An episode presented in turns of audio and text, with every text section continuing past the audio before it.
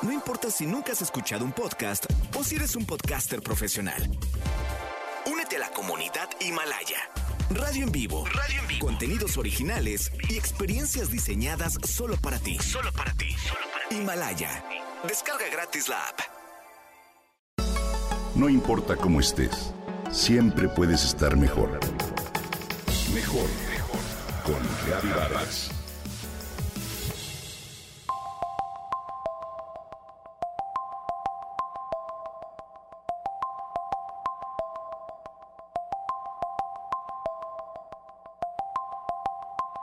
Comer algo dulce no está peleado con lo sano. Hoy en día existen diversas alternativas que pueden sustituir al azúcar tradicional. Esta es una nueva tendencia en repostería que ha conquistado el paladar por darnos opciones para alimentarnos mucho más sanos en cuanto a nuestro gusto por lo dulce. En China existe una planta que tiene poder edulcorante hasta 300 veces mayor que los endulzantes comunes y no posee ninguna caloría. Por lo tanto, es completamente apta para diabéticos y personas que quieren controlar su alimentación. Seguro ya has escuchado de ella, se llama fruta del monje o Siraitia grosvenori. Es una planta nativa del norte de Tailandia y del sur de China. Pertenece a la familia Cucurbitaceae y alcanza una longitud de 3 a 5 metros. Sus hojas son estrechas y en forma de corazón. Se cultiva por su fruto, que es el tamaño de un limón grande, y su extracto es mucho más dulce, como mencionamos, que la propia azúcar, razón por la cual se utiliza como un edulcorante natural. En China se le conoce como luo hango y el interior de la fruta contiene una especie de pulpa que se come cuando está seca y forma una cáscara fina de color café claro. Bueno, pues el fruto se consume fresco y la corteza se usa para hacer té.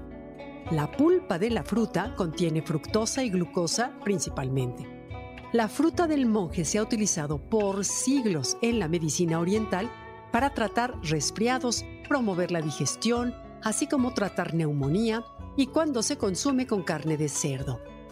La fruta fue nombrada por los arahats, monjes budistas. Bien, pues el edulcorante se hace al retirar las semillas y la piel de la fruta, luego se tritura la pulpa y se recolecta el jugo. Este extracto contiene cero calorías por porción. Los compuestos que dan ese dulzor a la fruta del monje se denominan mogrósidos y tienen una estructura llamada mogrol con unidades adheridas de glucosa o glucósidos.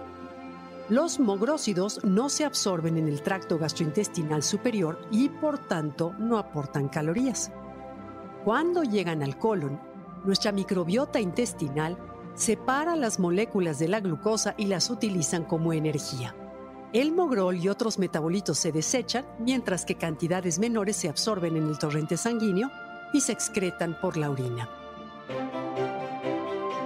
Además de su potencial para endulzar, la fruta del monje ayuda a bajar el colesterol, triglicéridos y azúcar en la sangre. Tiene además el beneficio extra de mejorar la función del hígado y reducir síntomas de ciertas alergias y asma.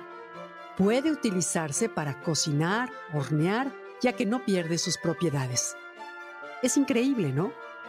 Sin embargo, su principal inconveniente es su costo. Un envase de solo 500 gramos en estado puro cuesta alrededor de 750 pesos, ya que es complejo el proceso para obtener su jugo, pero también es un hecho que la planta tarda en dar los frutos. El edulcorante del fruto del monje está permitido por la FDA desde 2010, además de que se reconoce como seguro por GRAS una categoría aprobada por expertos. Así se considera para el consumo de la población en general, incluidos los niños, los diabéticos, el embarazo o la lactancia. Para facilitar su medición y vertido, se mezcla con ingredientes alimentarios aprobados. Esta es la razón por la que un paquete de edulcorantes de la fruta del monje parece ser igual en cantidad a un paquete de azúcar de mesa. ¿Tú ya lo probaste?